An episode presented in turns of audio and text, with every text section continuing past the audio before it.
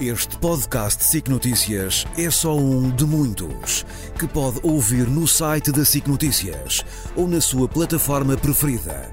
Os melhores programas de televisão, a opinião que importa e ainda entrevistas exclusivas em podcasts originais.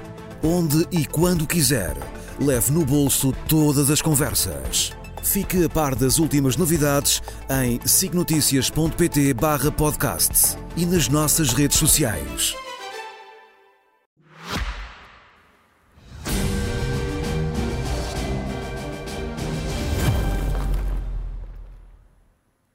Boa tarde, Nuno. Começamos com as polémicas sondagens.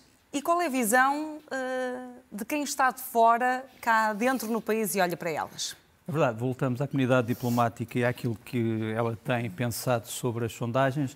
É evidente que eu gostava de ter feito uma sondagem sobre as sondagens, ou seja, de saber dentro dos embaixadores quem é que acha que uh, o candidato A, B ou C uh, vai à frente. Uh, um comentário que me foi feito foi o de que era importante haver uma sondagem. Eu sei que há hoje uma sondagem sobre o que é que os jovens e os mais velhos acham em relação à prestação dos candidatos. Uh, mas o que os diplomatas dizem que gostavam de ter era uma sondagem sobre a influência dos debates no voto, ou seja, em que medida é que os debates vão influenciar. o que acontece nos Estados Unidos, por um exemplo. Um bocadinho parecido com isso. Não, não, foi, não foi o embaixador dos Estados Unidos, que, embaixador dos Estados Unidos que me disse isso. Eu não, não revelo aqui os, os, nomes de nenhum diplomata que me falou com total confiança. Uh, todos eles dizem que é, tem sido difícil seguir os debates porque não, por causa do português. Não, quer dizer, não, não, obviamente que eles depois têm resumos feitos por eh, assessores, geralmente portugueses ou de fala portuguesa, mas assistir aos debates em direto é uma coisa um bocadinho diferente. Uh, quanto às sondagens, uh, eu vou-me referir só aos comentários feitos às sete sondagens de 2024 que nos aparecem aqui, com um alerta. Essas sondagens que têm sido vistas pelos diplomatas têm os uh, indecisos e os não respondentes uh, distribuídos por todas as listas, portanto, não há nenhum caso em que os indecisos e os não respondentes vão todos parar, por exemplo, a um partido, quer dizer, por exemplo, 20% não respondentes e indecisos iriam todos para o partido A ou partido Não, aqui, segundo uma regra de três, eh, são distribuídos na proporção de voto de cada partido. Pronto, eh, é uma regra discutível, mas é assim que têm que ser interpretados este, estes dados que mostramos aqui. Eh, uma das observações, por exemplo, que me é feita, e esta eu vou tentar citar com a maior fidelidade possível, uma possível maioria não se entende e aqueles que se entendam não, que se entendem não podem fazer uma maioria. Portanto, no fundo, é, é uma reflexão sobre o facto de os partidos que parecem, eh, que fazem parte da, da, da Aliança Democrática não rejeitarem uh, ad limite os, uh, uma, uma, qualquer, um qualquer governo ou entendimento com o Chega.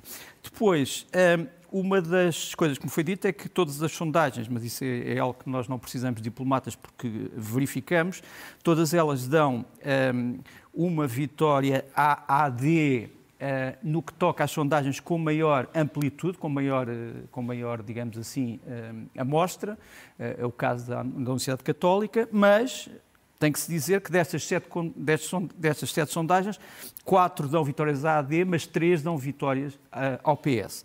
Depois, uma das coisas que foi também referido foi que as percentagens de avanço dos partidos estão dentro das margens de erro das sondagens. Seja, dos, dos não, é, não é uma observação totalmente correta, porque as margens de erro geralmente são 3,5% e as, as diferenças são entre 2,5% e 6%. Mas digamos que é uma observação, em geral, que pode ter correta. Depois dizem, uh, também uma, uma observação que tomei nota, que as margens de vantagem do PS são geralmente maiores do que as margens de vantagem da AD. Ou seja, o PS geralmente tem mais porcentagem à frente dos outros partidos do que a AD tem. Depois, hum, hum, foi também um comentário que foi feito, que a AD não acrescenta nada, em termos dos seus partidos, ao voto que PSD, CDS e PPM tiveram em 2022. Ou seja, se formos ver os, uh, os votos de 2022 e os votos de agora, não, segundo as sondagens, não parece haver uma grande, uma grande, uma grande diferença. Uma coisa que, que todos concordam é que a subida do Chega e, do, e da Iniciativa Liberal é sempre equivalente a uma descida na AD. Ou seja, quer dizer que a subida do Chega e da Iniciativa Liberal parece não ir, não ir buscar eleitorado a outros partidos que não os partidos naturais, PSD e CDS.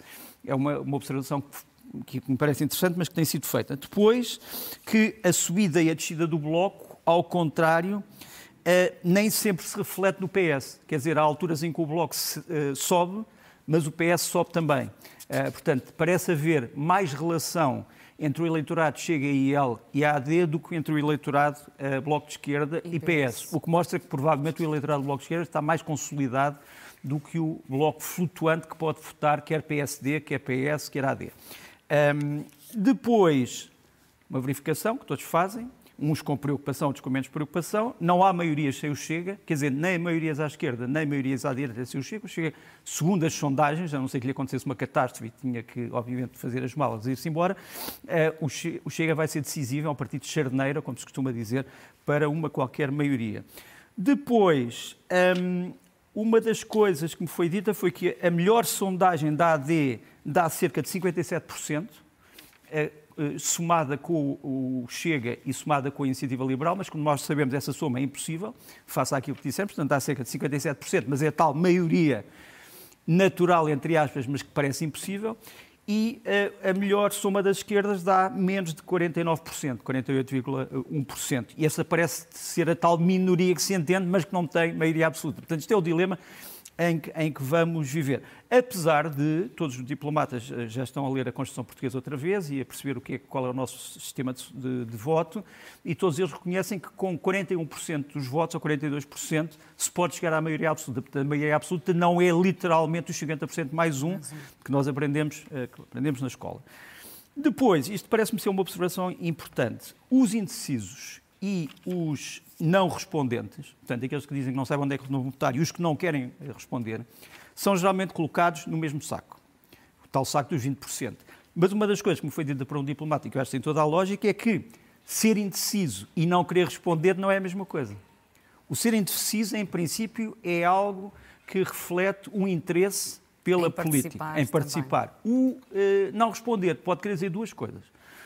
Ou que se tem vergonha da resposta, isso geralmente acontece em relação aos apoiantes de uma determinada força política, ou que não se vai votar, portanto, que se vai fortificar a abstenção. Uh, por outro lado, também me referem que os chamados outros partidos geralmente estão entre os 7 e os 8,1%, que é muito, que é muito voto. Quer dizer, os, os pequenos, os micropartidos todos juntos representariam cerca de 8,1%. Se de repente as pessoas decidissem deixar de votar nesses micropartidos, seriam mais 8% dos votos teriam que ser redistribuídos por todos os outros, que também é uma, que também é uma, outra, uma outra coisa interessante. Um, uma, uma, uma reflexão que me foi feita foi que o voto útil pode acabar com alguns partidos parlamentares. Se houver verdadeiramente voto útil no fim da campanha, alguns partidos parlamentares parecem desaparecer. Eu não que os diplomatas portugueses falam com membros do governo, falam com analistas políticos, falam com parlamentares eh, e, portanto, estão também informados por essa área para além, para além das sondagens. Portanto, era isto numa, num resumo ultra, ultra, ultra sintético que eu gostaria de dizer sobre a opinião dos diplomatas sobre as sondagens. Mas não vamos deixar os diplomatas de fora, até porque é importante perceber também como é que o caso da Madeira, que gerou tanta polémica, é visto por fora. Olha, é visto com alguma perplexidade. Eu, eu, já aqui há uns programas tinha dito que uh, no circuito diplomático português, em Portugal se percebe pouco qual é a posição do Ministério Público face aos outros órgãos que fazem parte daquilo que hoje se chama os operadores da justiça. Os operadores da justiça incluem, obviamente, magistrados do Ministério Público de Instrução e de Julgamento, uh, as polícias de investigação criminal, uh, os, as partes, portanto, os advogados, não esquecer, e, um, ehm, e os funcionários dos tribunais. Portanto, tudo isso são operadores judiciais. E, portanto, uh, dentro desses operadores judiciais, muitas vezes os diplomatas não percebem muito bem os poderes do Ministério Público. Temos tentado aqui uh, referir isso, uh, mas, mas, é impossível fora de uma aula de direito. Eu gostava aqui de mostrar esta, esta imagem, que é uma imagem da Dike, que era a deusa da justiça na Grécia, que está no, é uma pintura de Rafael no Vaticano, uma pintura de 1511, portanto, século XVI. Eh, não sei se temos essa imagem, a imagem do, da deusa da justiça, que, que chamava, aqui temos, no seu esplendor, com a balança. Aqui não está com os olhos vendados, é uma das coisas importantes, não está, portanto, porque há quem diga que a justiça não pode ser cega, tem que ser igualitária, mas não cega. Uh, porque se fosse cega, obviamente, também não sabia o que é que estava a fazer. Uh, mas, portanto, quando nós sabemos, o ser cego tem a ver com não favorecer ninguém, é nesse sim. sentido. Não é, é ser é metáfora, cego. claro que é uma, sim. É uma não é fechar os olhos. não, é, não é fechar os olhos, por exemplo, à injustiça. Agora, é, a dica, eu trouxe aqui a dica é porque os gregos, talvez não se saiba, mas os gregos não tinham uma palavra para direito tinha uma palavra chamada nomos, que se podia traduzir por lei, mas não tinha uma palavra para direito, ao contrário dos romanos. Tinham era um deus, eh, neste caso uma deusa, a Dique, que era filha de Zeus e de Artemis, e que depois foi transformada em Roma na chamada deusa Justícia. Mas, portanto, a ideia aqui era que aquilo que nós chamamos de direito tinha sobretudo a ver com a justiça. A justiça, fazer justiça. E tinha a ver também com a ordem natural das coisas. Ora bem, andámos muito, muitos, muitos séculos para chegar a outras outro tipo de discussões. O que os diplomatas dizem, e parece-me ser uma, uma, uma observação sensata, é que se há discussão entre os operadores dentro do processo, portanto, no tribunal, em que são apresentados argumentos, são apresentadas réplicas, tréplicas, como se dizia ainda no meu tempo de faculdade, ou melhor, no tempo do meu pai, quadrúplicas. um, ehm, são realmente, uh, há processos uh, judiciais que implicam todos os operadores, portanto, enfim, desde, desde, desde o pessoal administrativo que tem que preparar uh, as folhas de papel, uh, os processos eletrónicos para os juízes, até aos juízes que julgam, até aos juízes que acusam, até aos juízes que fazem instrução, um, eh, até àqueles que investigam dentro da Polícia Judiciária, sobretudo, que é o principal órgão, a PSP e a GNR também, que, como sabes, hoje também são uh, polícias de investigação criminal. Portanto, o que, o que se pergunta na comunidade diplomática é se há já um processo em que os pontos de vista de todas estas pessoas uh, são salvaguardados com os direitos de defesa e os, as prerrogativas da acusação, porquê discutir fora do processo? E obviamente que isto tem a ver com os recentes acontecimentos em que vários operadores, e eu não vou aqui distinguir nenhum, vieram justificar-se na praça pública pelos atos praticados.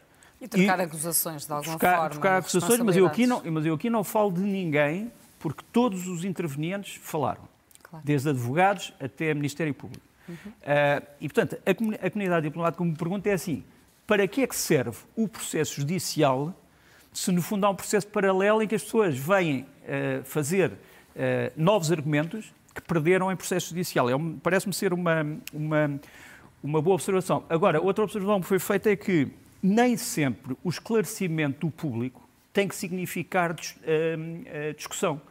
Eh, de barra pública ou de, de praça. Quer dizer, uma coisa é esclarecer o público sobre o significado de uma decisão, outra coisa é começar uma discussão que não foi tida ou que foi perdida dentro dos tribunais. Portanto, é uma, é uma das... Ah, há também um, um, um, diplomata que me faz uma observação inteligente. Diz que, apesar de tudo isto, todas as pessoas dizem mal do sistema de justiça, ou uns dizem que o sistema está a funcionar, mas não há nenhuma reforma de justiça integral que passe pela revisão dos códigos nos programas dos partidos. Um, pronto, é uma observação. Avançamos para os números conhecidos esta semana. Ah, a Comissão Europeia está, está menos otimista do que as previsões do governo português para o crescimento da economia portuguesa, mas também há aqui bons indícios ah, e, e destaco, por exemplo, a inflação que tenderá a continuar a descer, Exatamente. que é uma boa notícia para os portugueses. Eu tinha um professor de filosofia no Liceu Pedro Nunes, saudoso liceu, na altura chamado Liceu Normal de Pedro Nunes, era um professor de filosofia que falava assim, ele vinha de uma zona do país em que se falava assim, nós falamos de uma maneira diferente, noutros sítios fala-se de uma maneira diferente, eu provavelmente falo mal português, eh, portanto não é uma questão de falar bem ou falar mal, mas ele dizia assim, falando da chamada árvore lógica, que era a chamada árvore de Porfírio, ele dizia assim, ser e não ser ao mesmo tempo não pode ser. Mas quando nós falamos na, no copo cheio, o copo meio, o copo meio cheio, meio vazio, estamos a falar disso. É a mesma coisa, exatamente. Quer dizer, o copo é é ao está mesmo ao mesmo tempo, tempo vazio, isto, ao meio vazio e meio cheio. Isto foi a propósito daquilo que foi dito nesta semana sobre uh, crescimento, o crescimento do PIB português. Uh, aquilo, que, uh, aquilo que as instâncias europeias mostraram foi este quadro que é um quadro que eu devo dizer que é altamente embaraçoso. Eu não sei se o podemos eh, aumentar, mas se não pudermos, eu, eu recordo-me dele. Portanto, aquilo é o crescimento ou a descida do PIB nos últimos oito anos. Uh, o PIB é aquela linha que tu vês ali a crescer e a decrescer. Essa linha tem um pormenor muito interessante, é que corresponde a vários setores de atividade. Por exemplo, vê qual é o papel da participação pública, portanto, uhum. da, do consumo público, que está azul, mínimo.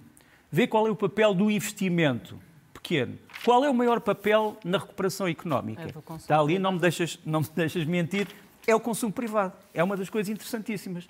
Quer dizer, quando se vem com o argumento que tudo isto só é possível porque um Estado forte e justo faz investimento na economia ou uh, gasta na economia, é, não é verdade. Portanto, é o consumo privado que, como hoje se diz, alavanca a economia. E se virmos os, as vicissitudes dos últimos oito anos, o que vamos ver é que realmente Portugal, cresce, o, o, produto interno bruto português cresce, real cresceu uh, durante entre 2016 e 2020, que é o ano da catástrofe do, da Covid, cresceu, cresceu entre 2 e 3, qualquer coisa por cento, nunca, nunca chegou aos 4%, depois cai abruptamente até aos menos 8, e depois a questão é, quanto é que devia ter crescido? Essa, essa é a discussão em que ninguém se entende. Quanto é que devia ter crescido? Porque não basta dizer que cresceu, é preciso dizer quanto é que devia ter crescido depois de um tombo tão grande. E a verdade é que cresce, e é se me deixarem uh, o, gráfico agradecer, peço desculpa, uh, a minha memória já não é o que era. E, e, portanto, em 21 e 22 realmente há um crescimento importante, é um crescimento que chega aos 6%, 21 e 22 são anos importantes, mas depois, como tu vês, a partir de 23 e depois as projeções para 24 e 25, temos, uh, não temos outra vez uma descida até ao negativo, mas temos ritmos de crescimento do PIB que, segundo a Comissão, são os mais baixos a seguir a Malta. Ou seja, que a esperança de subida é a que foi mais frustrada. Quer dizer, só Malta é que tem uma contração de subida tão grande como a portuguesa. Isso é algo que acho que nos deve, é, que nos deve preocupar. E que tem a ver com outra coisa. Será que vai haver dinheiro no partido que ganhar as eleições ou nas frentes que ganharem para as grandes obras públicas em face disto? Não sei. Uh, Vou-te mostrar aqui uma imagem que me parece. É um vídeo, um vídeo, que me parece muito interessante, que é o vídeo do aeroporto de Haneda, no Japão. E isto é o chamado time-lapse das uh, chegadas ao aeroporto, parecem meteoros. Portanto, vê a cadência de chegada ao aeroporto. Isso... É uma belíssima imagem. e faz-me perguntar: o novo aeroporto de Lisboa vai ficar na gaveta ou não vai ficar na gaveta? É que se queres te diga, eu falei com vários uh, líderes partidários que mostram as grandes dúvidas se haverá dinheiro para um aeroporto, eh, um mega aeroporto, sobretudo tendo em conta que o nosso trânsito não é o trânsito do aeroporto da Neda. Uhum. Pronto. Uh, mas eu posso estar enganado, mas cheira-me que as chamadas grandes obras uh, vão ficar em parte dentro da gaveta, pelo menos numa primeira fase. Uhum. E depois quero falar de um, obviamente, uma coisa para a semana vamos falar com, com, com, calma sobre o que é que cada partido diz sobre a defesa nacional nos, nos, e sobre a diplomacia, mas queria só dizer que o, o refinanciamento da, da, defesa, que já aqui foi falado, parece-me ser urgente. Uh, nos debates tem havido muito pouco, muito pouca conversa sobre a defesa nacional. Uh, e, e, não nos esqueçamos que a defesa nacional é também a, a, a, defesa da soberania e tudo aquilo que se considerem ser não as grandes... Não vai acontecer alguma coisa que introduza o tema, porque a justiça também era, era um não tema nos debates e passou também, a... Também é verdade. Bom, mas a coisa já está a acontecer, quer dizer, é que nós estamos numa situação, como este, como este gráfico mostra, de guerra uh, na Europa ou às portas da Europa, e nós não podemos estar à espera, quer dizer, nós não, como dizia o poeta, nós não podemos estar a jogar xadrez enquanto Damasco arde, claro. não é? Quer dizer, e isto aqui é um, é um, isto acaba por ser revelado pela NATO. Como tu sabes, isto foi revelado porquê? Por causa das famosas uh, afirmações de Donald Trump de que os países que não pagarem, segundo ele, Mereciam. segundo ele, a NATO é uma espécie de uma, uma, de uma rede de proteção como a máfia. Quer dizer, se não pagares, acontece alguma coisa errada. Cai-te um piano em cima ou, ou és invadido pela Rússia. Era uma piada, mas é uma piada de mau gosto. Claro. Piada de mau gosto e que pode ter consequências, não é? Políticas. Agora, a, a NATO respondeu mostrando que aquilo que foi o chamado compromisso de Galos, que foi tomado em 2014, que é o começo daquela uhum. linha vermelha da linha azul, está a ser cumprido em 2024, ou seja, passou-se de eh, menos de 1,5%, sei que os números são pequeninos, mas é, é, menos de 1,5% no princípio, para os 2%, 2% agora, que era o compromisso de Galos. Uh, ora bem, isto é extremamente importante porque se achava que não ia haver, estamos a falar da despesa média, não estou a dizer que todos os países Sim. estejam nos 2%. Estou a dizer que Portugal, por exemplo, não está nos 2%, mas a questão é a média é de 2%, o que parece já, já ser um, um, uma, um indicador importante, mas que tem a ver com os tais tempos. Agora eu digo, sem financiamento, uma das coisas que vai acontecer é que aquilo que nós prometemos à NATO, que é a formação de grandes unidades de tipo batalhão reforçado ou brigada para operações eh, conjuntas internacionais, não vamos ter mais para isto. E isso tem a ver com três brigadas que eu vou aqui mostrar eh, do Exército Português. Eu estou a falar agora, sobretudo, da modernização e do dinheiro que é preciso investir no Exército Português. Não só em incentivos, mas em material e em tecnologia. Esta é a Brigada de Intervenção, eh, que está um Pandur. Uma das coisas que nós vemos é que esta brigada depende muito da tecnologia. A tecnologia tem que se investir, obviamente, na tecnologia. Aqui também se vê a Brigada a fazer missões que não têm a ver propriamente com a guerra, que pode ter a ver com a proteção do meio ambiente ou com o combate às emergências, mas seja como for, esta brigada é altamente tecnológica e precisa de dinheiro para manter esse avanço. A segunda brigada que vou mostrar aqui é a chamada Brigada de Intervenção, a chamada Brigada de Reação Rápida, que eh, é uma brigada que tem eh, como fulcro a rapidez de atuação, como o nome indica, está bem armada em armas individuais, tem boas tropas, eh, sobretudo as, as tropas paraquedistas, mas para as operações aeroterrestres é preciso dinheiro. E, sobretudo, é preciso helicópteros.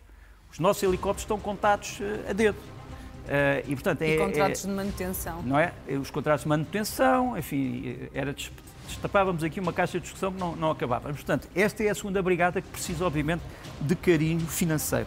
A terceira é a brigada mecanizada, que tem os famosos carros de combate Leopard, eh, que esteve no Afeganistão, e são imagens de, do Afeganistão, eh, tem os Max Pro, que nos aparecem aqui, mas precisa de, urgentemente de modernizar os seus carros de combate. Os carros de combate eh, Leopard, que nos aparecem aqui em primeira, em primeira linha, precisam urgentemente de modernização, entre outras coisas, com o chamado sistema de navegação inercial. O que é que isto quer dizer? Um carro de combate para transmitir determinadas informações pode ser alvo de guerra eletrónica, quer dizer, podem interceptar as suas comunicações, podem iludir, digamos assim, o seu sistema de tiro e, portanto, para isso precisa de um sistema de navegação inercial para não depender totalmente de uma rede que esteja sujeita à guerra eletrónica. Ora bem, nós precisamos que estes Leopard que nos aparecem aqui sejam modernizados e, portanto, o Exército precisa de dinheiro. Não é apenas a Marinha, não é apenas a Força Aérea, é também o Exército e não vejo isto discutido e já vamos falar de, de guerras eletrónicas mais à frente neste, sim, sim, neste leste-oeste. Mas pronto, não vejo isto discutido e, e tenho pena. Para já, é inevitável falar eh, na morte de Alexei Navalny, o que se sabe, o que não se sabe, uh, os boatos e as contradições. Falas bem, os boatos e as contradições, porque é, é, é uma coisa muito triste, é, que o corpo de Navalny ainda não tenha sido entregue à família. Ou pelo menos a mãe pudesse ter visto o corpo. Quer dizer, é uma coisa espantosa. Nós estamos a falar já alguns dias depois.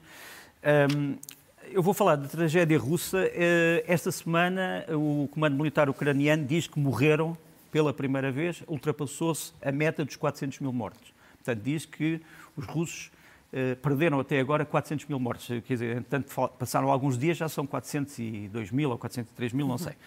Só no ataque à Avdivka, que vamos falar daqui a um bocado, Uh, o 41º Exército Russo perdeu cerca de 60% dos seus oficiais. Não dos seus uh, recrutas, não dos seus soldados e cabos, dos seus oficiais. Uh, mas a verdade é que este regime político que está na Rússia continua a ter medo de várias coisas.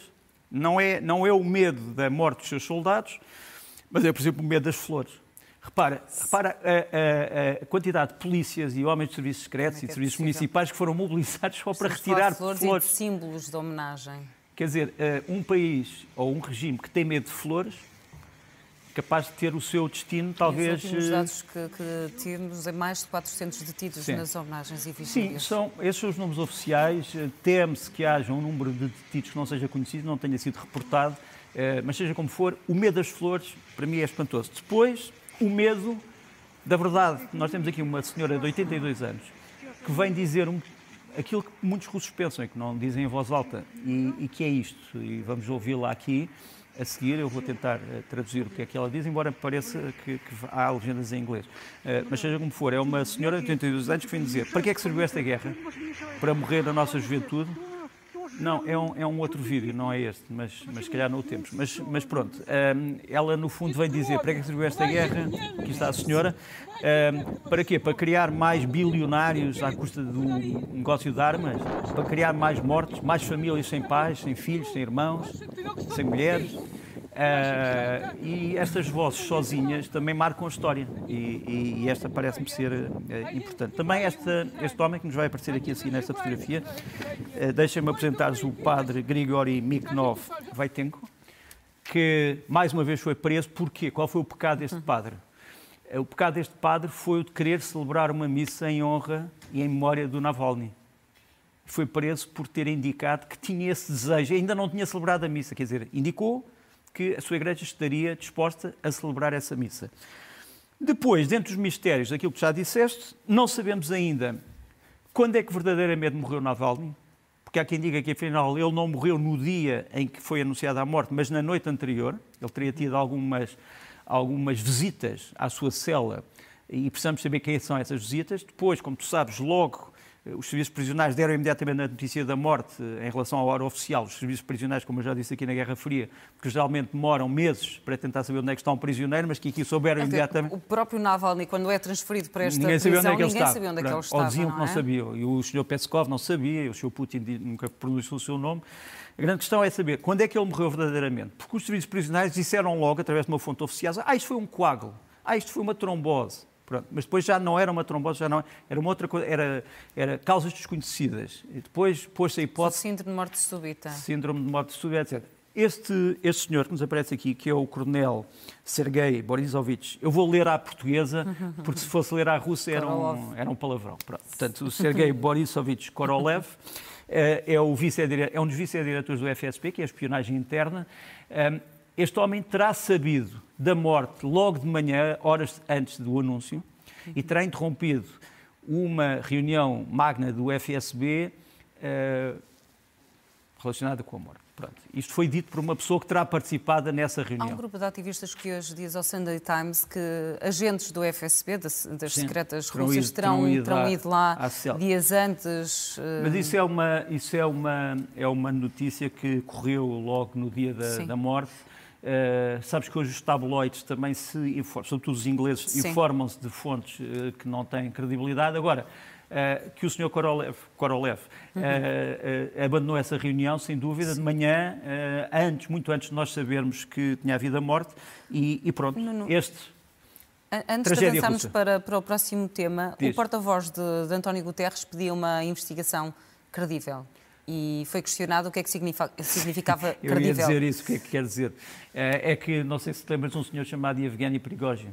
Onde é que está a investigação sobre a sua morte? Da morte Hum. no avião. É capaz, de, é capaz de se ter descoberto algo um bocadinho incómodo que, que levou a que a investigação credível não tenha chegado. E a questão é saber, há investigação credível feita por autoridades russas? É o grande problema, é que não te esqueças, o diretor clínico desta prisão onde ele estava, K3, é um homem que se intitula médico, mas que já foi várias vezes alvo de problemas eh, penais eh, por causa de documentos eh, que eram ou falsos ou falsificados. Saber se este médico foi o homem que tratou Navalny. Eh, agora É digo-te uma coisa, agora digo uma coisa. Parece-me que a versão mais credível é a versão que diz que Navalny estava num estado de saúde perigoso que nunca foi diagnosticado de propósito. Quer dizer, isso também é uma forma de matar uma pessoa. Olhamos agora para a situação no, no terreno, na Ucrânia. O que é que significa a, a perda de Avdivka? É uma perda que, ao contrário do que eu já ouvi dizer, é importante. eh, quer dizer, é importante para os russos como avanço e é importante para os ucranianos como perda. Estamos não é decisiva, não é decisiva, porque os ucranianos conseguiram retirar da cidade, como vamos ver, eh, praticamente toda a sua guarnição. O que se temia é que eles pudessem ter ficado cercados e ficavam com 4 mil homens presos. Este é o. Já agora, eh, deixa-me mostrar, antes de falar deste mapa, hoje, ontem, aliás, o Presidente da República Checa, o Presidente Pavel, veio dizer. Porque eh, a ideia é que os ucranianos, neste momento, precisam de três coisas: armas de longo alcance, têm poucas, eh, granadas de artilharia, que têm poucas, e ehm, eh, qual é a terceira coisa? Eh, granadas de artilharias e mísseis de defesa aérea, que têm poucos. E precisam, todos os dias. Repara, a Ucrânia precisa de cerca de 6.500 granadas de artilharia por dia. Por dia. Ora bem, o Presidente da República Checa veio dizer que encontrou, ou que os serviços checos encontraram 500 mil granadas de 155 milímetros, portanto para os obuses, e 300 mil para os, para os morteiros de 122 milímetros, e que dentro de duas semanas poderiam chegar à Ucrânia se houvesse dinheiro para as transportar. Portanto, está, está à procura de uma coligação de países para o fazer. Eu tenho uma dúvida, é que os- as armas ocidentais não podem receber munição de outros sistemas. Quer dizer, pode ser 155 milímetros, mas se não for exatamente para aquele tipo de obus, pode não servir. Portanto, vamos ver se isto seria só para os obuses de fabrico russo ou antigo soviético ou se seria já para as armas ocidentais, porque os ucranianos hoje estão sobretudo armados com obuses ocidentais. E, portanto, é, é a questão. Agora, indo para este mapa, esta é a situação, não sei se podemos aumentar, é a situação que vivemos pós o combate à Avdivka. Uh, tens ali a linha amarela, que é o limite do Donbass. Quer dizer, eu acho que esta é a, a, a linha amarela é o objetivo final da Rússia nesta fase da guerra. Portanto, já não falta muito para lá chegar. A linha da frente russa está a vermelho, a linha da frente ucraniana está a azul. Os retângulos azuis são as uh, posições defensivas ucranianas, já muito perto da linha de combate ou em cima da linha de combate. As estrelas vermelhas são uh, os avanços russos, das últimas 48 horas, e ali a estrela vermelha com o 1 é precisamente a Batalha da Avdivka. Uh, ora bem, uh, nós estamos numa situação em que a Ucrânia pode ter em risco neste momento as suas duas principais cidades de, do Oblast Donetsk ainda nos seus mãos são Kramatorsk e Sloviansk. Portanto, é, este é o grande problema para a Ucrânia. Uh, e todos pensam que aquela linha amarela poderá ser alvo de um ataque até maio, para se conquistar todo Donetsk. Sim. É pouco tempo para as tais 500 mil granadas e falta de menos de uma semana é? para cumprirmos dois anos de guerra. É verdade. Uh, agora, uh, uma das coisas que nós podemos mostrar é este vídeo, que foi logo, uh, é um dos cinco ou seis vídeos que a Rússia divulgou da chegada das suas tropas à Avdivka, depois de um mar de mortos. Isto é ao pé da estação de comboios, totalmente destruída. Eles anunciam uma coisa que não é verdade, que é que quem defendia a cidade era o batalhão Azov, que agora já não é o batalhão, uma brigada, Sim. sempre que há um problema tem que ser o, o batalhão Azov o culpado, mas pronto, seja como for. Um, aqui temos os, os, militares russos, que obviamente usam isto uh, psicologicamente como, uma, como um triunfo, e foi realmente um triunfo. Agora a grande questão é saber a que preço. A que preço é que se fez este triunfo? Fez ao, eh, ao preço da uh, perda enorme de homens e material e pode não ser compensador, a não ser que os russos agarrem isto como trampolim e vão depressa para aquela linha amarela que eu te referi. Quer dizer, se aquilo fosse um corredor agora, poderia ser uma grande vitória. Agora, sendo apenas a Avdivka, é, é, é uma vitória de pirro, como se costuma dizer. O que uh, evitou o pior para os ucranianos foi um, esta, esta unidade. Esta unidade é a terceira brigada de assalto, uh, ou melhor, uh, não é a terceira brigada de assalto, esta unidade é set, a brigada 71 de assalto. Isto é o médico da brigada que fez este filme. O médico tem, não vamos aqui dizer o nome dele, mas uhum. ele, o nome de código é o alpinista. Uhum. e ele realmente mostra a sair, uma das retiradas da cidade, e isto é o, como ficou a cidade da Avdivka. Eu estava a falar da brigada, terceira brigada, para te dizer que foi essa terceira brigada que foi ao centro buscar os cerca de 4.700 homens que a Ucrânia lá tinha. Mas eu acho que a Ucrânia perdeu de certeza, quer dizer, deve haver entre 100 a 200 mortos aqui, que foram apanhados pela Rússia, e também algumas centenas de, de, prisioneiros, posso estar enganado, mas não houve realmente uh, um cerco aos 4.700, que era a guarnição principal. Isso foi talvez a meia vitória. Entretanto, Uh, a Rússia continua noutros sítios a fazer ofensivas, por exemplo, aqui em Robotina. Robotina fica em, em Zaporizhia.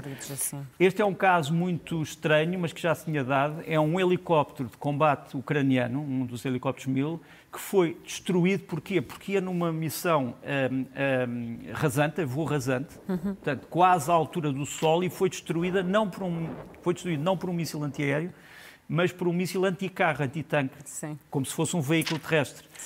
Um, a verdade é que esta batalha de Robotina, apesar destas perdas ucranianas, correu mal para a Rússia, portanto, eles não conseguiram avançar até ao limite da zona que a Ucrânia tinha reconquistado de, a sul de Zaporizhia.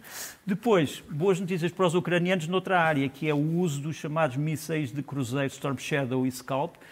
Nós só tivemos estas imagens há, há pouco tempo, as que vamos mostrar a seguir, eh, que é ah, não. não primeiro vamos não, não, ver o que se passa A evacuação, no tens do, razão, tens razão. Isto passa-se em Kherson, portanto, na, na, na, zona sul do Dnipro. É uma zona onde estão fuzileiros ucranianos cercados, mas conseguiram manter-se eh, na chamada testa de ponte, só que têm que fazer a evacuação de feridos uh, praticamente a toda a hora. E, e, repara bem como é que isto é feito, em, em lanchas rápidas, que são alvo de ataques, Uh, como tu vês, os ataques uh, de artilharia são muito perto do sítio onde está a lancha. A lancha leva feridos. Isto passa-se num dédalo de, de, de, afluentes do rio de Dnipro e de ilhas. E, e, esta é uma situação em que a Ucrânia, por um lado, conseguiu chegar à outra margem, sem dúvida, mas ainda não conseguiu alargar suficientemente a sua zona de influência. E agora sim, agora sim, pronto, uh, peço desculpa, mas agora sim o Storm Shadow Portanto, são os tais mísseis de cruzeiro fornecidos pelos ingleses e pelos franceses, os franceses chamam-lhe Scalp, uhum. e isto foi um ataque à Crimeia, à base de Belbek, é a maior base aérea da, da Crimeia, e, e vão ver o Storm Shadow a passar, eu não sei se vai ver bem, mas parece um pequeno avião, uh, e ele consegue ultrapassar toda esta barreira, que é uma barreira dos mísseis de defesa aéreo a defesa aérea S-300 e S-350 e S-400 da Rússia. Uh, Vê-se mal, mas ele vai aparecer ali, ou já apareceu, não sei, à distância não consigo ver, mas houve-se o comentário, uh, viu-se agora. Portanto, o, o míssil parece, no fundo, um pequeno avião, e ele consegue passar a barreira de defesa aérea e consegue atacar a base de Belbek e destruir o posto de comando. Quer dizer, os ucranianos estão a conseguir ultrapassar a defesa aérea mais moderna que está a defender a Península da Crimeia. Por isso, Alguns observadores dizem que se calhar para os ucranianos é mais fácil conquistar a Crimeia ou reconquistar a Crimeia do que conquistar o Donbass, que é muito perto da, da fronteira russa. Uh, Deixa-me também mostrar-te que nos contra-ataques uh, ucranianos nós estamos a ter ataques habituais, ataques misteriosos. Esta é mais uma fábrica que se diz que é uma fábrica de mísseis, embora oficialmente seja uma fábrica de plásticos, uhum. uh, que fica em Izvesk, na Udmurtia, portanto, nas profundezas do território asiático da, da Rússia, uh, atacado também por drones, uh, segundo os ucranianos, ou, ou, por drones lançados dentro da própria Rússia ou da Ucrânia, os tais drones de longo alcance. E depois esta ideia que, que, está a ser contrariada pelos russos, de que os ucranianos teriam abatido nas últimas horas, 48 horas, mais quatro caças russos, portanto, três ontem, uhum. uh, SU-2, SU-34 e um SU-35 e hoje mais um SU-34. Para mostrar o que é o Su-34 e o Su-35, são os caças mais modernos da Rússia. Uh, nós temos ali um Su-30 à esquerda, depois um, no meio o Su-35 e à direita um Su-34. E, uh, portanto, eles teriam perdido dois aviões iguais aos que estão ali à direita, que está ali à direita e um do que Três, está ali à, à, no meio. E hoje teriam perdido mais um igual ao que está ali à direita. Ora bem, estas perdas, se forem confirmadas, equivaliam entre 170 a 240 milhões de, uh, de euros de perda de material só num pequeno combate que se teria dado entre ontem e hoje. É evidente que a Rússia diz, não, não é verdade, aparentemente é só um avião, os outros regressaram à base, mas não há, eh, não há vestígios dos pilotos. E, portanto, eh, não sabemos, a Rússia diz que não, a Ucrânia diz que sim, é algo que será, irá esclarecer nos próximos Olhamos também para a situação no, no Médio Oriente. Vamos, eh, o Médio Oriente é um, é um vulcão semi-adormecido, como sempre, em que vamos ter riscos enormes.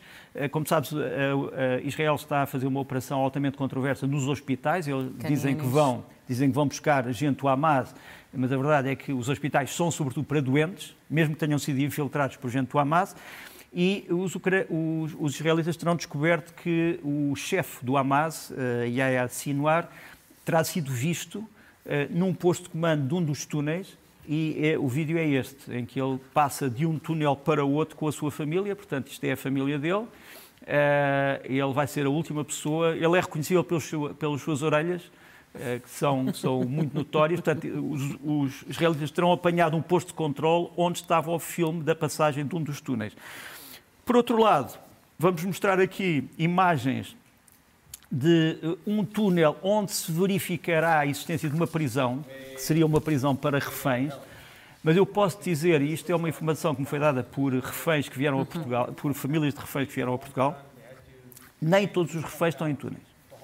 Há reféns que estão nas mãos de famílias de abrigo, digamos assim, e que estão fora de túneis o que torna a sua localização muito mais difícil, mas os israelitas continuam a dizer que a maior parte dos reféns neste momento está na zona de Rafah, que é uma zona, como sabes, tem mais de um milhão de pessoas. Portanto, é, é, é, é aquilo que nós sabemos. Por outro lado, Israel tem estado aparentemente a atacar a ucraniana dentro do Irão, que o Irão de repente está a ter explosões misteriosas em parte da sua infraestrutura militar, e está a responder com estes estranhos de mísseis balísticos eh, que partem do navio que é o Shahid eh, Mahadavi, eh, Madavi, que já foi um navio mercante e que agora é uma espécie de porta-helicópteros porta e porta-aeronaves mas que lança também estes mísseis balísticos que os, os iranianos chamam isto de DASFUL, tem, uma, tem uma, um alcance de mil quilómetros, mais ou menos. Uh, portanto, eles no fundo estão a mostrar que, se quiserem, podem atacar uh, dentro de Israel e, e na profundidade do território israelita. E por fim, sobre isto, só para dizer que a partir da manhã entra em funções no Mar Vermelho uma força comandada por este navio, que é a Força Aspid da União Europeia, vai ter sede na Grécia, embora uh, os seus membros venham da Itália, da França, da Alemanha. O navio almirante será este, é o F-221 Essen, é um navio também que tem capacidades antimíssil, é considerado o orgulho da frota alemã, da classe uhum. Sachsen. Uh, e vamos ver realmente se a União Europeia consegue fazer algo mais para além de marcar uma presença uh, no Golfo. Há pouco falávamos na guerra eletrónica e, e trazes-nos dados uh, impressionantes sobre o que é que poderá estar a acontecer no mundo, no nosso planeta e à volta dele, em órbita. É verdade. O, o, o, o chefe do, do Comitê de Serviços Secretos do, da do hum, Câmara de Representantes americana, que já esteve nas mãos de um luso-americano, Devin Nunes, agora está nas mãos do Mike Turner. O Mike Turner veio da Ucrânia e aparentemente leu um relatório que lhe fez pôr os cabelos em pé e que era uh, um relatório sobre a guerra no espaço. Guerra no espaço. Já agora deixa-me mostrar aqui, as pessoas que gostam do Frank Zappa. Em 1973, o Frank Zappa lançou um disco que é o Apostrophe. The Mystery Man já tinha esta, esta música que se chamava Cosmic Debris, ou seja, estilhaços do espaço. Uh, mas agora estamos a falar de coisas a sério, não estamos a falar do Frank Zappa, embora eu goste muito desta canção, mas seja como for, que vem a propósito de outras coisas. Uh, mas dizia que estes detritos do espaço podem ser vistos aqui, isto é impressionante. Isto é a Terra, nossa Terra, que vai ser mostrada, e com satélites ativos e com restos de satélites e fragmentos à nossa volta. Mas vamos exatamente ver. Os satélites ativos estão a verde e depois a branco e cinzento estão os satélites inativos ou os restos de satélites. Vê bem como é que nós estamos neste momento cercados destes cosmic debris que falava o, o Frank Zappa, dos detritos cósmicos. Agora, o relatório em si é um relatório que nós vamos mostrar, que é um relatório de dezembro de 2023, portanto não é uhum. recente. É um relatório do CSIS, uh, eh, Getting on Track, que é sobre, uh, é uma organização de defesa americana, uh, que é uma das mais importantes, mais importantes think tanks, que fala da guerra no espaço.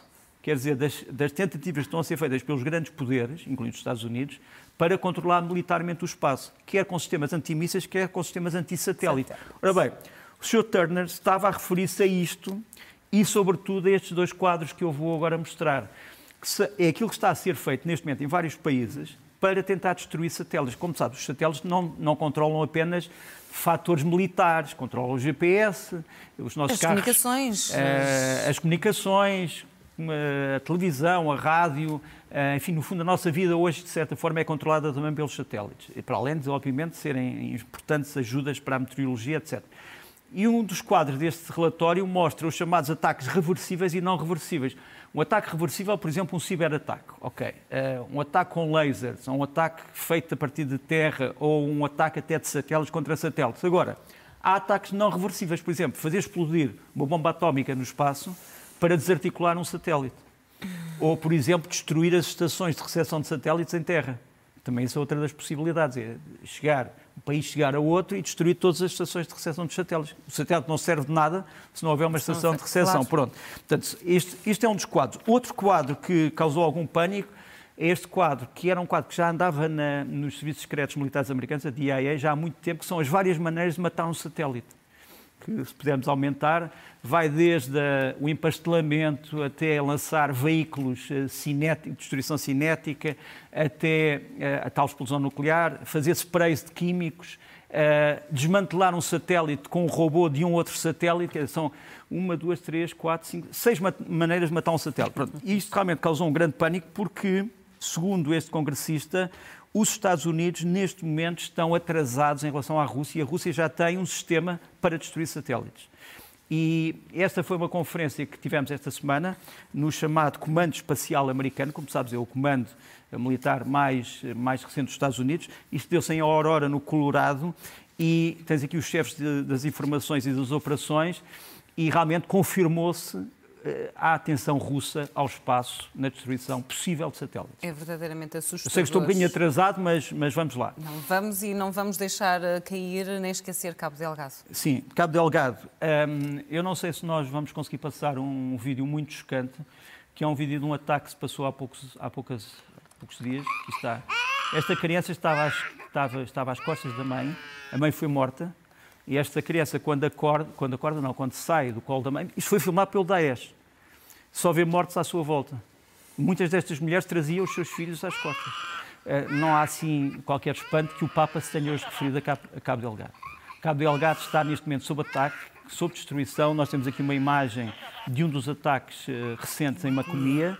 Uh, há, uma, há uma missão uh, de ajuda religiosa que foi destruída totalmente. Tens aqui os homens os homens, entre aspas, com, com RPGs, etc. E, e tens aqui o comando uh, português da EUTM, que é uma força de treino do Exército Moçambicano, das Forças Armadas Moçambicanas. Aqui tens vários oficiais da Força Aérea Portuguesa, uh, tens também ali um oficial finlandês, penso eu, tens um oficial dos comandos portugueses.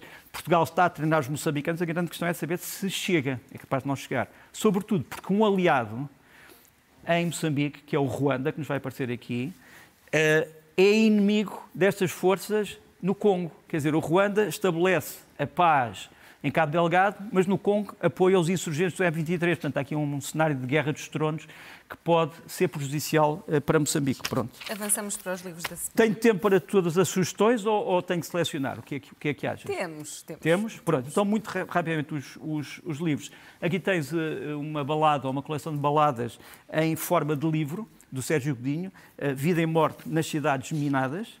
Depois tens a Telma Tevon, um preto muito português, como é ser negro e falar português. Depois, um clássico, Fernando Pessoa, Páginas de Pensamento Político, entre 1910 e 1935, portanto, o começo da República e o fim da República e o começo do Estado Novo em 1933.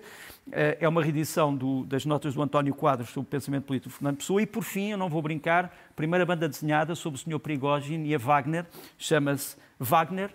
É uma banda desenhada francesa, o Thierry Chavon, eh, o Mathieu Olivier e o Benjamin Roger e que é, uma, e é muito interessante. A primeira, o primeiro relato é banda desenhada.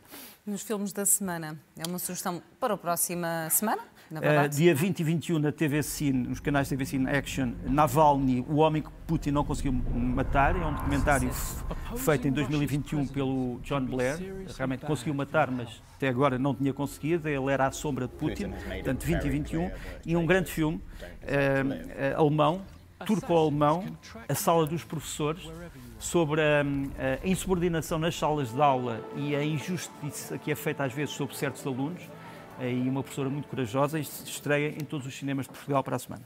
E vamos à música, às sugestões da semana. Olha, trago-te o Luís Tinoco e o Carlos uh, e o João Barradas em acordeão.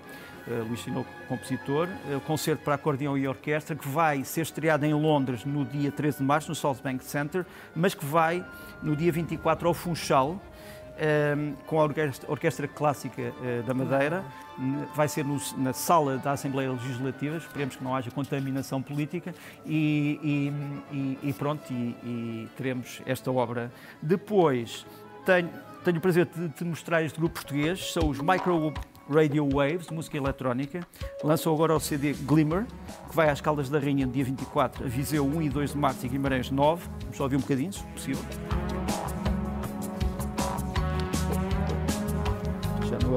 No Barradas, mas sim os Micro Radio Waves.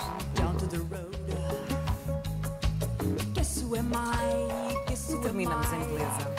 E aqui está os microwaves. E, e então acabamos com os Capella Sancte Crucis, eh, do Tiago Simas Freire, eh, que lançou um grande CD, Ad Tenebras, uh, Ad Tenebras, podemos traduzir para penetrar nas trevas, ou quando penetramos nas trevas, que são uh, cânticos uh, responsórios e lamentos dos séculos XVI e XVII, no Mosteiro Santa Cruz, que foram feitos no Mosteiro Santa Cruz de Coimbra. Isto foi gravado pela etiqueta Artway, que é uma grande etiqueta, no Palácio de São Marcos de São Silvestre de Coimbra. E pronto, é um CD que é lançado agora. E assim que nos despedimos, Nuno, é sempre um gosto. Bom Até à próxima. O jornal está de regresso dentro de instantes.